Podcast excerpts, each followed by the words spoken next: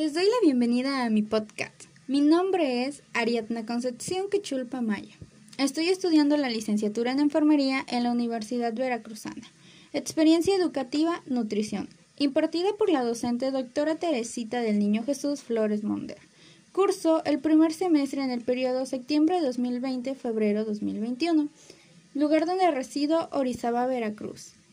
El día de hoy, 11 de octubre del 2020, el tema que abordaré será acerca de la nutrición. Me basaré en la norma oficial mexicana NON 043 SSA 2012, la cual nos dice, como introducción, el propósito fundamental de esta norma es establecer los criterios generales que unifiquen y den congruencia a la orientación alimentaria, dirigida a brindar a la población opciones prácticas con respaldo científico para la integración de una alimentación correcta que pueda adecuarse a sus necesidades y posibilidades. La orientación alimentaria es prioritaria y debe proporcionarse a toda la población.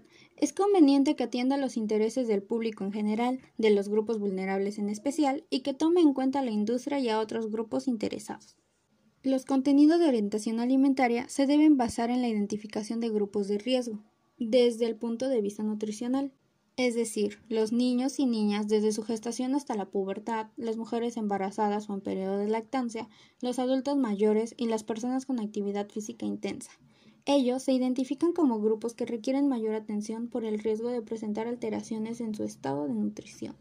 En muchas ocasiones, el acceso a una dieta correcta es restringido.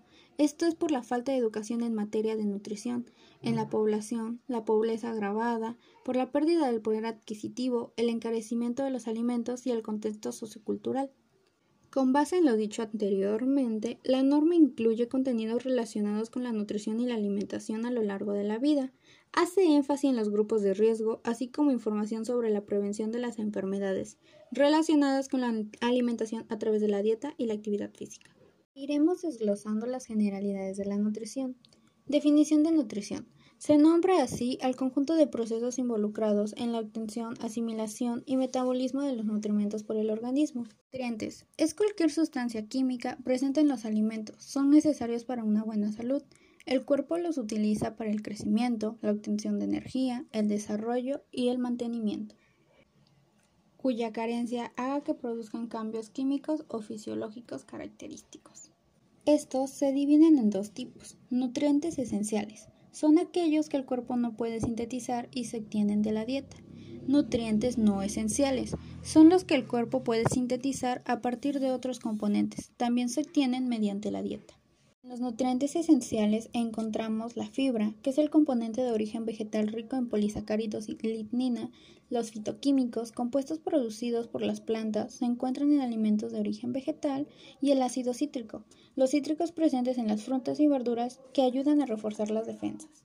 En los nutrientes no esenciales encontramos los hidratos de carbono, compuestos orgánicos integrados por carbono, hidrógeno y oxígeno, las proteínas que se degradan en péptidos y aminoácidos, vitaminas y minerales que se requieren en cantidades pequeñas porque son micronutrientes, grasas que se dividen en ácidos grasos y glicerol.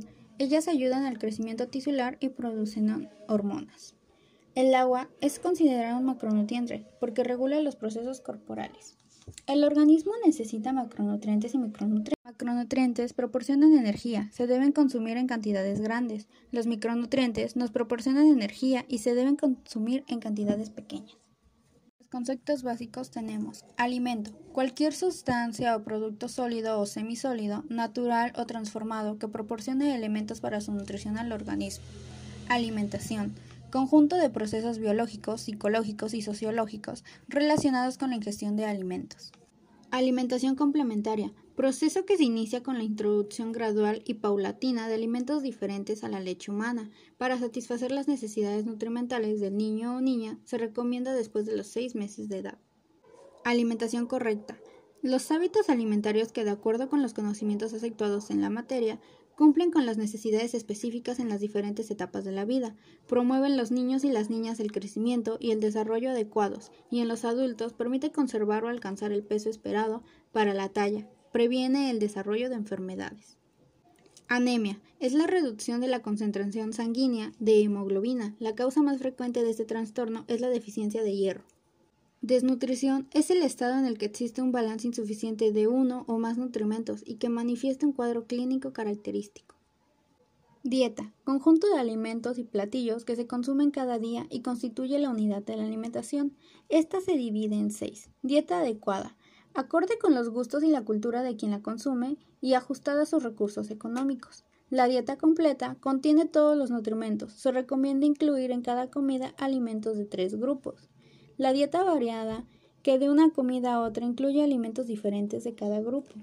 Dieta suficiente, cubre las necesidades de todos los nutrimentos de tal manera que haya nutrición. Inocua. Su consumo habitual no implica riesgos para la salud porque esté exenta de patógenos.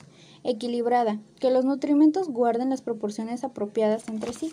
La dieta correcta es la que cumple con las siguientes características completa, equilibrada, inocua, suficiente, variada y adecuada. El plato del bien comer es la herramienta gráfica que representa y resume los criterios generales que unifican y dan congruencia a la orientación alimentaria, dirigida a brindar a la población opciones prácticas con respaldo científico para la integración de una alimentación correcta, que pueda adecuarse a sus necesidades y posibilidades. El estado de nutrición o estado nutricio es el resultado del equilibrio entre la ingestión de alimentos, vehículo de nutrimentos y las necesidades nutrimentales de los individuos. Es asimismo consecuencia de diferentes conjuntos de interacciones de tipo biológico, psicológico y social. Hábitos alimentarios. Conjunto de conductas adquiridas por un individuo, por la repetición de actos en cuanto a la selección, la preparación y el consumo de alimentos, los hábitos alimentarios se relacionan principalmente con las características sociales, económicas y culturales de una población o región determinada. Los hábitos generalizados de una comunidad suelen llamarse costumbres. Nutrición. Conjunto de procesos involucrados en la obtención, asimilación y metabolismo de los nutrimentos por el organismo. En el ser humano tiene carácter biopsicosocial. La promoción a la salud es el proceso que nos va a permitir fortalecer los conocimientos, actitudes y actitudes de las personas responsablemente en el cuidado de su salud y para optar por estilos de vida saludables, facilitando el logro y conservación de un adecuado estado de salud individual y colectivo mediante actividades de participación social, comunicación educativa y educación para la salud. En el apéndice normativo A nos dice acerca de los grupos de alimentos para fines de orientación alimentaria, que se identificarán en tres grupos. Verduras y frutas. Ejemplo de ellas son las acelgas, las verdolagas, los quelites, las espinacas, las flores de calabaza, los nopales y el brócoli. En las frutas encontramos lo que es la guayaba, papaya, melón, toronja, lima y naranja. En los cereales pueden ser el maíz, el trigo, la avena, la cebada, el amaranto y el arroz. Los tubérculos son las papas, el camote y yuca, leguminosas y alimentos de origen alemán. Los ejemplos de leguminosas son el frijol, haba, lenteja, garbanzo y arveja. Y ejemplos de origen animal, leche, queso, yogur, huevo, pescado, marisco, entre otros. Las recomendaciones para integrar una alimentación correcta es que en cada una de las comidas del día incluya al menos un alimento de cada uno de los tres grupos antes mencionados y de una comida a otra varían lo más posible los alimentos que se utilicen de cada grupo, así como la forma en prepararlos. Deben comer frutas y verduras en abundancia, en lo mejor posible que sean crudas y con cáscara. Esto ayuda a disminuir la densidad energética en la dieta. También incluir los cereales combinados con semillas y leguminosas. Los alimentos de origen animal deben ser con moderación. El agua debe ser en abundancia y siempre potable. Los alimentos con posibles grasas son los aceites, el azúcar, los endulcorantes y la sal. Estos se deben recomendar realizar tres comidas principales y dos colaciones antes de procurar hacerlo a la misma hora. Al comer debe ser una actividad única y debemos comer tranquilos. No debemos permitir que interfieran otras actividades en la percepción del hambre y la saciedad. Los alimentos se deben consumir de acuerdo a las necesidades y condiciones de la persona, ni más ni menos. Para preparar los alimentos se necesita higiene. En el índice normativo B viene el esquema de alimentación complementaria. Esto es para aquellos niños desde que nacen hasta sus 12 meses, en el cual nos especifica los alimentos a introducir, la frecuencia y la consistencia. Se recomienda introducir solo un alimento nuevo a la vez, por dos o tres días, con el propósito de valorar su tolerancia y descartar alergia al mismo. Es conveniente garantizar el aporte de hierro y zinc por medio de la alimentación complementaria, por lo que se recomienda a partir de los seis meses de edad el consumo diario de carne y otros alimentos de origen animal. En el apéndice normativo C es la clasificación del estado de nutrición según el índice de masa corporal, perímetro de cintura y el riesgo asociado de enfermedad para mayores de 20 años.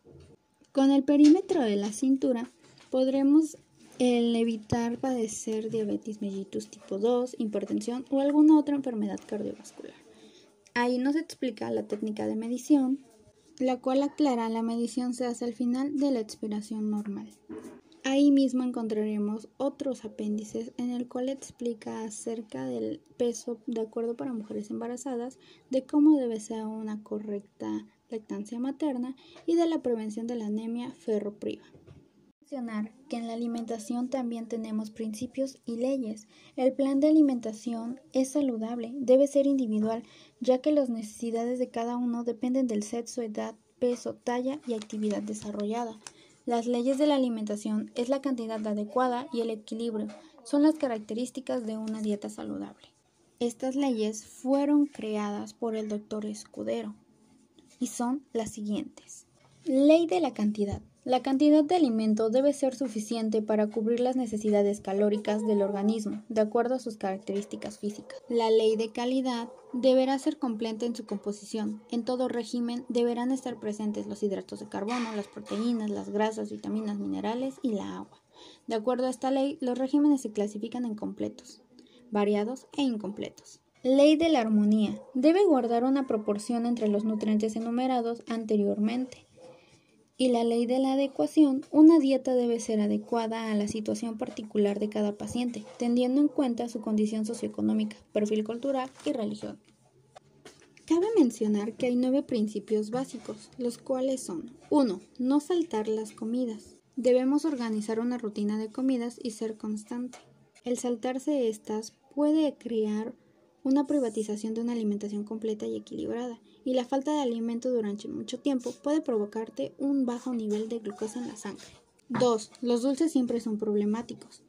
Suministran calorías vacías y al mismo tiempo llenan tu estómago, generando una sensación de saciedad. Después de comerlos, no dejas espacios para verdaderos nutrientes que el cuerpo sí necesita. 3. Dar ejemplo. Para que nuestro niño aprenda a ser como nosotros, debemos darle ciertos hábitos alimenticios y no dañinos. 4. Preparar comidas basadas en ingredientes frescos y naturales. Un alimento, entre menos cocinado y procesado, será más nutrientes. Los niños son los que deben de absorber la menor cantidad de químicos posibles. 5. Cada bocado cuenta. Este es un principio que fue válido durante el embarazo y la lactancia también. Los niños tienen una limitada capacidad para comer, con lo cual es importante que cada bocado que introduzca sea valioso desde un punto de vista nutritivo. 6. Ojo con el peso. Tenemos problemas de sobrepeso, el cual empieza en la infancia. Esto es debido a la calidad de los alimentos, por lo que se debe ofrecer comida con pocas calorías, como lo son las frutas, las verduras y las harinas integrales. Por lo contrario, si el niño tiene bajo peso, deben ser alimentos ricos en calorías y nutrientes, como lo son los plátanos, las uvas, las nueces, el queso y el aguacate. 7. No todas las calorías son iguales. Deben planificar las comidas de una manera cuidadosa para que la alimentación de tu hijo sea completa en calorías, pero nutritiva, porque no es lo mismo comer 100 calorías en galletas que 100 calorías que aporta un plátano o una manzana. 8. La hora de la comida es un momento para la familia. Esta hora debe ser nutritiva y similar para todos los miembros de la familia por igual. Y parte les hará un favor a todos con el tiempo, pues se lo agradecerán. 9. Los hidratos de carbono rechazan las carnes y pescados, viven comiendo pastas, patatas, panes y cereales. Los hidratos de carbono no son en sí malos o buenos, pero existen hidratos de carbono complejos que proveen además de vitaminas, minerales, proteínas y fibras, así como calorías. En ellos están los cereales, el arroz integral, la pasta, frutas, mientras que los carbohidratos simples solo aportan calorías, como las azúcar, las harinas. Bueno, esto sería todo por hoy. Espero haber creado conciencia acerca de lo importante que es la nutrición y que nos podemos basar de la norma por si tenemos alguna duda. Gracias por su atención.